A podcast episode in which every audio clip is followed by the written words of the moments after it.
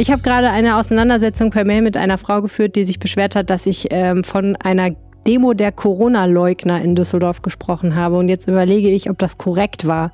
Aber ich finde Gegner der Corona-Schutzmaßnahmen irgendwie zu harmlos für die Leute, die da rumlaufen. Weil es gibt ja Gegner der Corona-Schutzmaßnahmen. Sag doch Verharmloser des Coronavirus. Ja, das ist so lang, ne? Die Demo der Verharmloser des Coronavirus. Corona-Verharmloser. Ja, Corona-Verharmloser. Okay, vielleicht muss ich das demnächst mal ändern, wenn ich das so sage. Zumindest waren es nur halb so viele wie gedacht.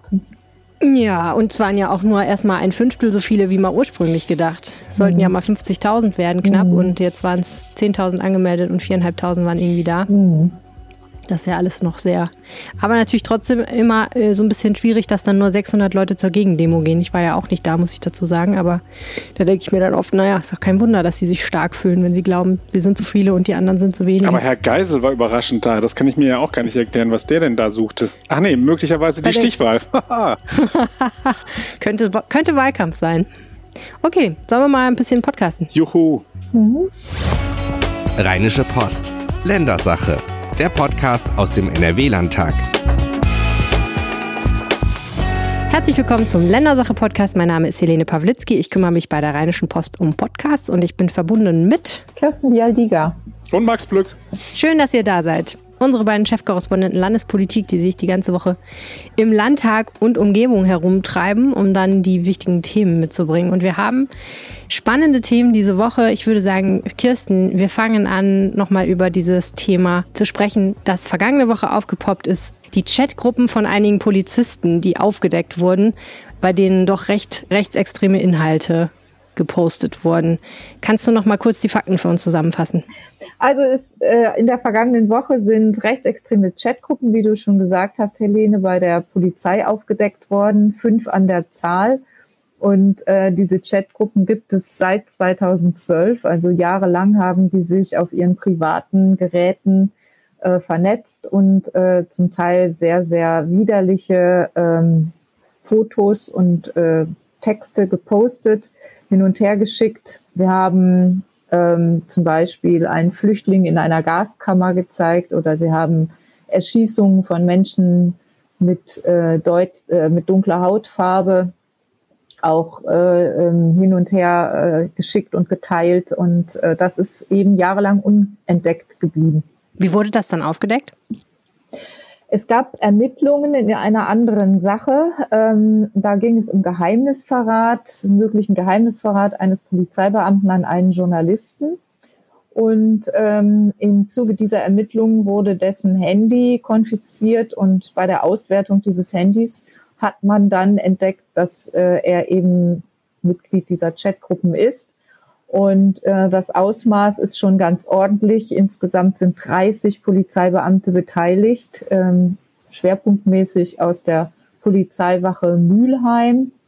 Und äh, wie gesagt, jahrelang standen die, die, die 30 äh, Polizisten in Verbindung. Und der Innenminister schließt auch nicht aus, dass es noch mehr sein könnten. Hm. Das hat auch schon ganz schnell Konsequenzen gehabt. Ähm, die 30 Polizisten wurden suspendiert und 14 von denen sollen, wenn ich das richtig gesehen habe, komplett aus dem Dienst entfernt werden. Also da wird offensichtlich das Vergehen als so schwerwiegend beurteilt, dass man sagt, die sind gar nicht mehr geeignet, als Polizisten zu arbeiten, in keiner Kapazität. Eigentlich muss man ja sagen, eine relativ schnelle und konsequente Reaktion des Innenministers, aber trotzdem gibt es Forderungen nach mehr. Ja, äh, und zwar ähm, ist das der alte Streitpunkt, ähm, wie weit vorgedrungen ist die rechtsextremistische Gesinnung in äh, Bereiche wie die Polizei oder auch die Bundeswehr. Ähm, in diesem Fall eben in der, in der Länderverantwortung geht es darum, äh, brauchen wir eine ganz äh, genaue und profunde wissenschaftliche Studie, um das Thema anzugehen, müssen wir uns anschauen, ähm, ob das vielleicht ein strukturelles Problem ist in der Polizei, was äh, ja fatal wäre, denn gerade die Polizei soll ja die äh, Menschen schützen und ähm, hat ja auch sehr oft mit Ermittlungen gegen beispielsweise dunkelhäutige Menschen oder auch Migranten äh, zu tun. Und wenn jemand äh, solch eine Ermittlung leitet, der rechtsextremistischen ähm, Gesinnungen folgt, dann kann man sich vorstellen, dass er da vielleicht auch nicht ganz äh, fair vorgeht. Hm. Und ähm, das ist kein Generalverdacht, also das betonen auch alle die, die diese, die eine wissenschaftliche unabhängige Studie fordern. Das sind zum Beispiel die Grünen, aber auch die jungen Liberalen. Ähm, die sagen, wir brauchen das unbedingt, weil eben der Rechtsextremismus auch in anderen Teilen der Gesellschaft so weit vorgedrungen ist, dass es ähm, einfach erstaunlich wäre, wenn es das in der Polizei gar nicht geben sollte. Und äh, gerade um das Ansehen der Polizei zu wahren und den Respekt, den man äh, der Polizei ja zollen muss, damit sie ihre Aufgaben wahrnehmen kann, gerade deshalb brauchen wir eine Studie, die eben genau sagt, ja, das ist nur ein kleiner Teil oder da, äh, wenn das anders sein sollte, dass man eben dieses Problem auch äh, ganz anders angeht als hm. bisher. Es gab ja immer schon diese Forderung oder schon sehr lange diese Forderung nach einer Studie, bei der es um Racial Profiling geht. Also die, die Praxis, besonders Menschen zu kontrollieren, die man ausgewählt hat aufgrund ihres äußeren Erscheinungsbilds, spezifisch häufig, das ist der Vorwurf, aufgrund ne, ihrer Rasse sozusagen, also sind sie dunkelhäutig, haben sie dunkle Haare, sehen sie ausländisch aus, dann werden sie öfter kontrolliert.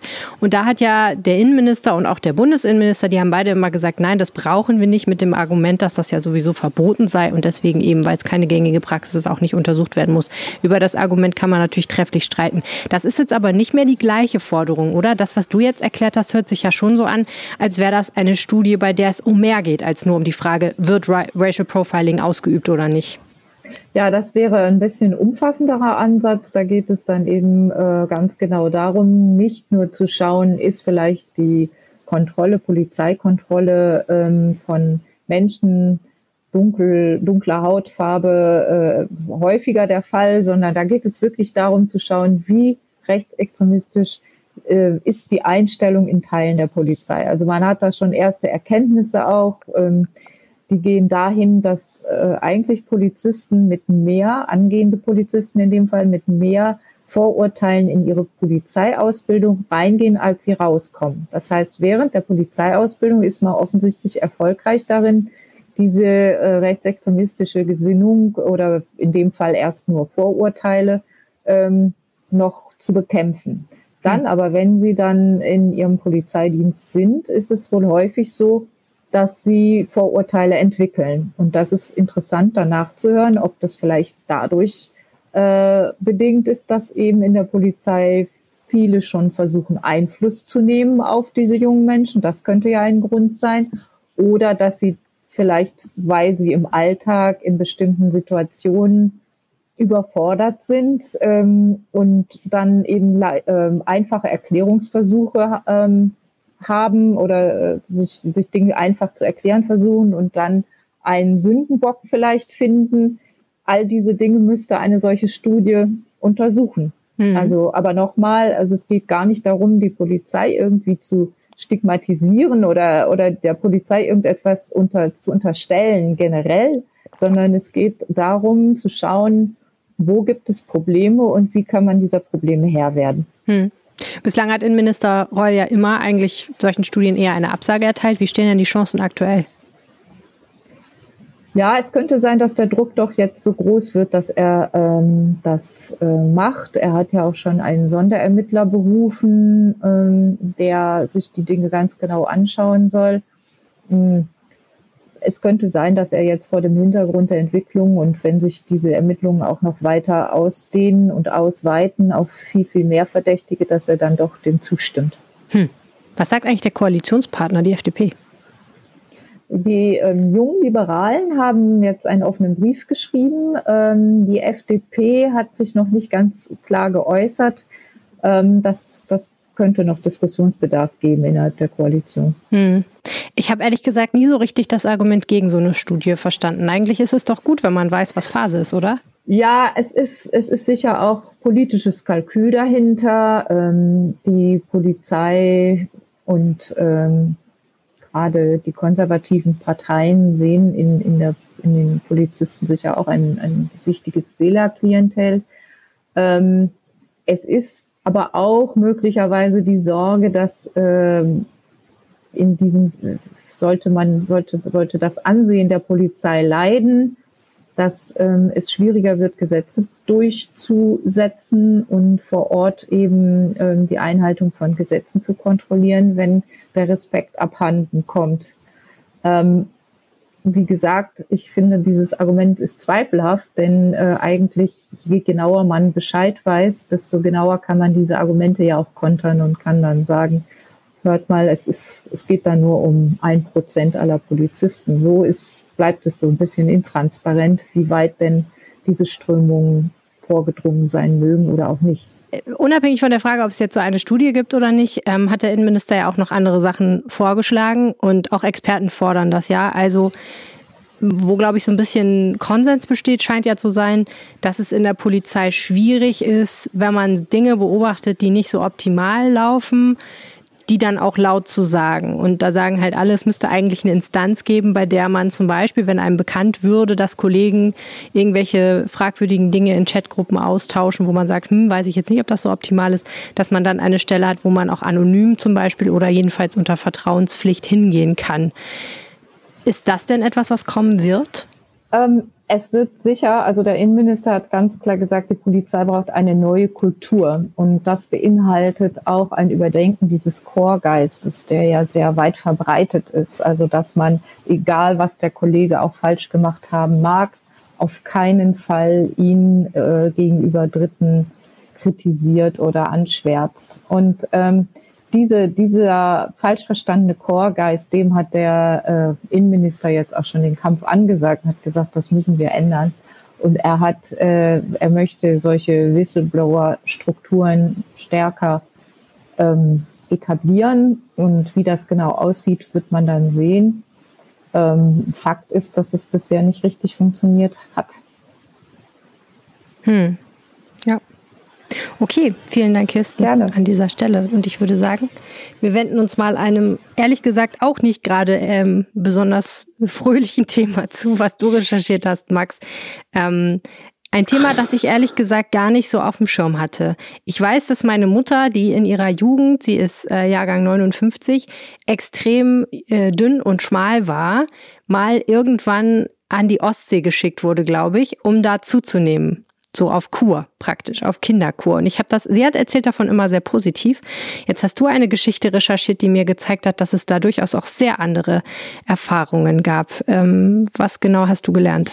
Also ich ähm, war auf äh, Einladung der SPD-Landtagsfraktion ähm, bei einer Veranstaltung, da waren fünf der sogenannten Verschickungskinder ähm, darunter subsumieren wir jetzt all diejenigen, die äh, auf diese Kinderkuren, die du gerade angesprochen hast, geschickt worden sind, die aber dort vor allem Misshandlung, Vernachlässigung, ähm, physische und psychische Gewalt erlebt haben. Und ähm, das äh, ist jetzt so ein Thema, das gerade sehr stark hochpoppt. Ähm, das liegt daran, dass es sich eine Initiative gegründet hat, eine Opferinitiative, die ähm, äh, heißt Initiative Verschickungskinder und die macht gerade auf dieses Problem aufmerksam, was tatsächlich viele Leute einfach nicht auf dem Schirm hatten. Hm. Von welchem Zeitrahmen reden wir hier denn? Das, diese, diese sogenannten Kinderkuren begannen in den 50er Jahren. Also wir kennen die Kinderverschickung schon länger. Also beispielsweise im, im, äh, zur Nazi-Zeit gab es ja die sogenannte Kinderlandverschickung. Das hatte aber einen anderen Hintergrund. Da ging es darum, dass man beispielsweise Stadtkinder äh, aufs Land geschickt haben, damit sie äh, vor den Bomben in den Städten sicher waren. Das hat damit jetzt nichts zu tun. Diese Kinderverschickung, äh, das ist ähm, genau vor dem Hintergrund passiert, den du gerade geschildert hast. Es gab, äh, wenn es, wenn es medizinische Gründe gab, um ein Kind äh, aufzupäppeln beispielsweise oder wenn es Bettnässer war oder äh, diverse andere äh, ähm, Dinge gab, die man dort meinte, per Kur behandeln zu können. Dann wurden diese Kinder dorthin geschickt. Das beginnt in den 50er Jahren und zieht sich, so sagt es die Initiative, bis in die 90er Jahre hinein. Ähm, es gibt diese Positivbeispiele, so wie deine Mutter, die das äh, offensichtlich gut erlebt hat, gibt es, äh, ähm, gibt es einige. Es gibt aber eine wahnsinnig große Menge äh, von Kindern und heutigen Erwachsenen, die das als ganz grauenhaft empfunden haben. Und diese fünf, die ich dort getroffen habe, die haben mir ihre, ihre Eindrücke geschildert. Und ich muss sagen, ich bin ja eigentlich hart im Nehmen bei vielen Dingen, hm. aber das hat mich schon auch emotional angefasst, was da erzählt worden ist. Was haben die denn erzählt? Also es gab zum Beispiel ähm, den Detlef Lichtrauter, das ist einer, der sich dort sehr stark einbringt. Ähm, der hat erzählt, dass er im Jahr 1973 als Zwölfjähriger in einem äh, in einer Einrichtung in Bonn-Oberkassel war und dort hat dieser Leiter der Einrichtung, äh, Dr. Otto Müller, der hat da meines Erachtens wirklich seinem Sadismus gefrönt. Also die sind dort sehr, sehr schlecht behandelt worden. Ähm, das, ich nenne jetzt nur mal so ein paar plakative Beispiele. Also die sind beispielsweise die, die Kinder, die, die unterernährt waren, die sind dort zum Essen gezwungen worden. Das heißt, die haben im, im ersten, in der ersten Woche haben sie zwei Butterbrote gekriegt, in der zweiten Woche drei, in der dritten vier. Und die es wurde darauf geachtet, dass sie alles aufessen. Äh, wenn sie sich beispielsweise beim Mittagessen, hat er das erlebt, ähm, erbrochen haben, dann wurden sie von den Betreuern dazu gezwungen, dass sie den ganzen Teller mit dem Erbrochenen aufessen. Das kann man sich aus heutiger Sicht fast gar nicht mehr vorstellen. Die Bettnässer, das war auch noch so eine Geschichte. Wenn, wenn dort jemand war, der ähm, morgens äh, ein nasses Laken hatte, dann musste der sich vor der versammelten Mannschaft hinstellen, dann wurde dem die Hose runtergezogen und dann hat er, ähm, hat er eine Spritze in den Hintern bekommen, also in eine Form aus Demütigung und eben auch einem physischen Übergriff, weil wie sich dann nämlich später herausstellte, war das, was dort vor allem den Bettnässern gespritzt worden ist, war destilliertes Wasser, das heißt, das hatte noch nicht mal irgendeinen einen medizinischen äh, Effekt. Und ähm, es war wirklich dann auch so, dass dort geprügelt worden ist, also da ist äh, der, dieser ähm, Otto Müller, der soll dann nachts, wenn die, äh, die Jungs da in ihrem Schlafsaal lagen, äh, und, und wie das so ist, wenn viele, viele Jungen beisammen sind, dann äh, geht's da auch äh, mal ein bisschen lauter zu und dann wird da mal ein Witz erzählt und so weiter. Vor allem, wenn es ansonsten auch so freudlos ist. Und dann hat die Nachtschwester das verpetzt und dann kam der rein und hat nur gesagt, wer? Dann hat die Nachtschwester auf diejenigen gezeigt, von denen sie meinte, dass sie dort dran beteiligt waren. Und dann ist der da durch die Reihen gegangen, hat den die Decke weggezogen, Hose runter und hat die richtig verdroschen. Und der, äh, der Detlef Lichtrauchter, äh, der hat das da so geschildert, dass er, dass er im Bett lag und nur diesen keuchenden großen Mann hörte, wie er sich da sozusagen durch die Reihen drosch und ihm immer näher kam. Und dann hat er sich über ihn gebeugt und hat dann gesagt, na, wird hier auch geschlafen. Und er hat sich wirklich schlafen gestellt und er sagt, er hatte da also nahezu Todesangst. Äh, das ist, und das sind, das sind immer wieder so Beispiele. Also es gab auch, auch äh, verschiedene andere ähm, äh, Schilderungen, die mich auch sehr betroffen gemacht haben. Beispielsweise Angelika Hermanns-Ehnert, die kommt aus Köln, die hat ähm, erzählt, wie sie dort am Kölner Hauptbahnhof von ihren Eltern abgegeben worden ist und dann am Bahnhof standen dann da natürlich verschiedene Eltern mit den Kindern zusammen. Dann hat sie ein fünfjähriges Mädchen an die Hand bekommen und die Eltern haben sie bekniet und haben gesagt, pass bitte auf unsere Kleine auf. Dann ist sie in den Zug gebracht worden, dann ist ihr die Kleine direkt weggerissen worden. Sie ist mehr oder minder in ein Abteil geschubst worden äh, und dann wurde dieses Abteil mit einem Seil äh, zugebunden, dass die nicht mehr rauskam. Und das war eine lange Zugfahrt, weil es ging in den Allgäu. Und ähm, wenn die dann nachts aufs Klo mussten, dann mussten sie da rütteln und hoffen, dass jemand merkt, dass sie an dieser Tür rütteln, dass, dass sie da rausgelassen werden. Und, und solche Schilderungen in einer Tour gibt es. Also sie hat dann irgendwann, sie hatte halt eben wirklich Glück. Sie hat ihren Eltern eine Postkarte schicken können. Viele der Kinder konnten das nicht, weil die Betreuer häufig darauf gesetzt haben, dass es so eine Art Kontaktsperre gab. Also die, die Eltern wurden abgeschirmt, die Kinder wurden abgeschirmt. Äh, der, der äh, Herr Lichtraut hat das beispielsweise so erzählt, dass wenn sie nach draußen gegangen sind, mussten sie immer da in Zweierreihen entlang marschieren und die, die Betreuer haben sich immer, wenn sie an einem Briefkasten vorbeikamen, da vorgestellt. Äh, Briefe wurden zensiert etc. Und die Angelika Hermanns-Ehnert, die hatte Glück, die hat, äh, hat es geschafft, eine Karte abzusenden an, äh, an ihre Eltern und hat darin wirklich, ähm, hat, hatte sie angefleht, ähm, dass sie sie abholen kommen mögen äh, und, und hat gesagt, wenn ihr mich, wenn ihr nicht kommt, dann äh, weine ich und so weiter. Also es war wirklich, wirklich herzzerreißend. Die Postkarte hat sie mir dann später auch nochmal geschickt. Und die hatte das Glück, dass die Mutter sich erst, erst hat die Mutter gedacht, na ja, das ist so dieses typische Heimweh, aber irgendwann wurde ihr das dann doch unheimlich und dann hat sie sich in die Bahn gesetzt, ist dann ins Allgäu gefahren und hat versucht, die Tochter da rauszuholen. Und da haben dann noch die Betreuer versucht, sie dann wieder wegzuschicken. Und das äh, spätestens da hat aber dann der Mutterinstinkt dann wirklich im letzten auch funktioniert und da hat sie gesagt, nee, ich lasse mich jetzt hier nicht abwimmeln, ich will jetzt meine Tochter sehen. Und dann hat sie die auch sofort wieder mitgenommen. Ist es gibt Schilderungen davon, wie die Kinder ähm, beim Badetag sich nackt ausziehen äh, mussten und zu zweit in eine Wanne äh, rein mussten. Nach fünf Minuten mussten sie sich hinstellen und wurden mit äh, eiskaltem Wasser abgeduscht. Das hatte mir ähm, die Ute Matthias Kames erzählt. Die hat gesagt, das ist wirklich auch als eine Art Folterinstrument benutzt worden, um die Kinder da äh, dann auch zu bestrafen. Also wer da Zicken gemacht hat, der wurde dann besonders lange abgespritzt. Sie selbst hat gesagt, dass sie, ähm, dass sie Jahre später nicht unter die Dusche gehen konnte, weil sie das derart traumatisiert hat. Und von Traumata reden die alle. Also das ist wirklich, wirklich heftig. Hm. Ähm, das klingt erstmal fürchterlich und ähm, man, man hört, finde ich, aus der Schilderung auch so ein bisschen raus. Also wenn jemand Kinder von den Eltern abschirmt und ihnen nicht erlaubt, ehrliche Briefe nach Hause zu schreiben, dann muss ja eigentlich auch klar sein, dass das, was da passiert, nicht wirklich im Sinne der Eltern und dann auch nicht im Sinne der Kinder ist. Ähm, Gab es denn damals überhaupt niemanden, der was dagegen unternommen hat?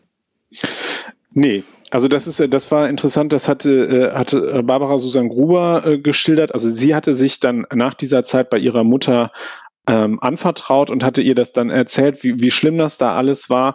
Und sie sagt, das große Glück, was sie hatte, war einfach, dass die Mutter ihr auch geglaubt hat. Also es, äh, die, sie hat das ja so geschildert, dass sie sagte, als Kind dachten wir ja, mit uns sei irgendwas nicht in Ordnung und äh, äh, deswegen würden wir so behandelt werden und dass, dass sie erst auch eine gewisse Zeit lang brauchte, um rauszufinden, dass das System krank war und nicht sie selbst. Und sie sagte dann aber auch, die Mutter habe sich dann zwar versucht, dann auch noch mit anderen Eltern auszutauschen und hat dann auch dort bestätigt bekommen von denen, dass das, ähm, dass das äh, da offensichtlich schlimme Zustände war. Ähm, das war dann aber am Ende so, dass, dass äh, die Frau Gruber hat sich das so erklärt, das war einfach auch noch eine, eine äh, frühe Zeit in der Bundesrepublik. Die Nazi-Zeit lag noch nicht so lange zurück. Es gab noch eine sehr starke Autorit äh, Autoritätshörigkeit, ähm, dass man da auch sich dreimal überlegt hat, ob man da gegen jemanden vorgeht. Ähm, es gab eine andere Betroffene, deren, ähm, äh, die wollte nicht, dass ihr Name genannt wird. Das äh, finde ich ist völlig nachvollziehbar. Sie sagte, ähm, äh, sie habe dann nachher ihrem, äh, ihrem Vater das erzählt, der hat ja auch Gott sei Dank geglaubt und der hat dann an die Krankenkasse einen äh, bösen Brief geschrieben, wie, wie es denn sein könne, dass man derart schlimm mit seiner äh, Tochter umgegangen sei. Also die wurde beispielsweise, die hat dann Masern gekriegt und wurde dann da den ganzen Tag in eine Krankenstation alleine als, ich glaube, da war die fünf, fünf Jahre alt, äh, wurde ein ganzes, einen ganzen Tag sich selbst überlassen oder mehrere Tage sich selbst überlassen. Es kam ab und zu mal jemand rein, aber es war wirklich, also ein Kind da vor sich hin vegetieren zu lassen, das auch noch schwer krank ist. Und ähm, da war es dann wirklich am Ende so, dass äh, die, die, dass er sich bei der Krankenkasse beschwert hat und dann gab es einen Brief zurück von diesem Heim, und da stand dann mehr oder minder drin, ja, sie sei ja auch ein sehr sensibles Kind und am Ende äh, sei das alles auf sie zurückzuführen gewesen. Und also es gab da kein Unrechtsbewusstsein. Das ist schwarze Pädagogik, wird das ja äh, genannt, wobei sich mir die Pädagogik in diesem Zusammenhang nicht erklärt. Für mich ist das einfach eine Form von sehr weitreichendem Sadismus und äh, was Macht mit Menschen macht, ist manchmal sehr, sehr schlimm. Und äh, das macht einen sehr betroffen. Also mich hat das, mich hat das emotional sehr sehr äh, angefasst, dieses ja. Thema. Was ist denn jetzt die politische Forderung dieser Initiative? Also es gibt einerseits die Forderung von der SPD, die gesagt hat, wir müssen wirklich alles tun, äh, um diese, äh, um das aufzuklären. Wir müssen die unterstützen. Ähm, es soll dazu äh, eine parlamentarische Initiative äh, der SPD geben. Also die wollen das jetzt wirklich äh, großflächig thematisieren. Die Initiative selber, Verschickungskinder, die sagt, sie wollen äh, Unterstützung haben, beispielsweise, dass sie ein kleines Büro aufbauen, wo sich dann Betroffene melden können. Ähm, und es geht insbesondere um die, die wissenschaftliche Aufarbeitung, also dass man wirklich das mal, äh, dass man das mal ordentlich mit, mit auch öffentlicher Unterstützung hinbekommt. Da sind natürlich ganz viele verschiedene Träger dahinter. Wir haben Kirchen, die das gemacht haben, wir haben äh, äh städtische Einrichtungen und so weiter. Die Krankenkassen sind da mit an Bord. Also da muss genau hingeschaut werden. Mhm. Und das ist halt eben die Forderung einerseits der Opposition und andererseits eben dieser Initiative, dass man da halt eben genau hinschaut. Und da gab es, wie ich finde, positive Signale von Seiten der Landesregierung. Also Sie haben gesagt, Sie haben dieses, die, Sie haben dieses Problem auf dem Schirm und Sie werden jetzt sowohl an die Wissenschaft herantreten als auch eben an die an die Betroffenen, wollen mit denen sprechen und wollen das ganze Thema ähm, vorantreiben. Es soll ein eigenes eigenes Referat innerhalb des ähm, Sozialministeriums von Karl-Josef Laumann, CDU, gegründet werden, ähm, das dann sich genau mit diesem Thema beschäftigt. Ich glaube, da ist jetzt was angestoßen worden. Ich glaube, da kommt jetzt ein bisschen was in Bewegung ähm, und äh, wir werden das weiter betreuen und weiter drauf schauen, ähm, wie sich das weiterentwickelt. Ja. Noch eine ganz kurze Frage. Du hast ja erwähnt, dass teilweise die Heime offensichtlich in NRW waren, teilweise die Kinder von NRW aus verschickt wurden. Aber sicherlich ist das ja kein reines NRW-Thema, sondern grundsätzlich ein bundesweites Thema. Was haben die denn im NRW-Landtag gemacht? Das war jetzt, waren jetzt Kinder, die alle aus NRW kamen. Also es, es gibt eine bundesweite Initiative. Diese, diese Initiative Verschickungskinder, das bezieht sich nicht nur auf NRW, sondern wir reden da über, über ganz Westdeutschland. Also die sind wirklich von, von Schleswig-Holstein bis nach äh, Baden-Württemberg, Bayern sind die halt eben durch die Gegend geschickt worden. Das ist jetzt kein reines NRW-Thema. Ähm, aber ähm, es geht halt eben darum, dass, dass jetzt eben die, die Betroffenen aus NRW halt eben auch vom Land Unterstützung haben wollen. Und äh, deswegen haben sie sich eben an den Landtag gewandt und eben Signale in Richtung Landesregierung abgesandt. Okay, vielen Dank, Max. Gerne. Das war die Ländersache für diese Woche. Vielen, vielen herzlichen Dank fürs Zuhören. Wenn ihr euch für landespolitische Berichterstattung interessiert, dann schaut gerne auf RP Online vorbei. Und wenn ihr uns unterstützen wollt mit diesem Podcast, dann geht das ganz einfach mit einem Jahresabo von RP Plus. Das kostet knapp 35 Euro. Ihr kriegt vollen Zugang zu RP Online, allen Plus-Artikeln und ihr habt das gute Gefühl, diesen Podcast hier möglich zu machen. Wenn euch das interessiert, surft doch mal vorbei auf rp-online.de slash abo-ländersache mit AE und schaut doch mal, ob das was für euch ist. Und wenn ihr uns was sagen möchtet, dann geht das auch ganz einfach mit einer E-Mail an ländersache.rheinische-post.de. Und ich sage nochmal vielen Dank fürs Zuhören und danke Max, danke Kirsten. Gerne. Juhu, bis zum nächsten Mal. Ja, tschüss. tschüss.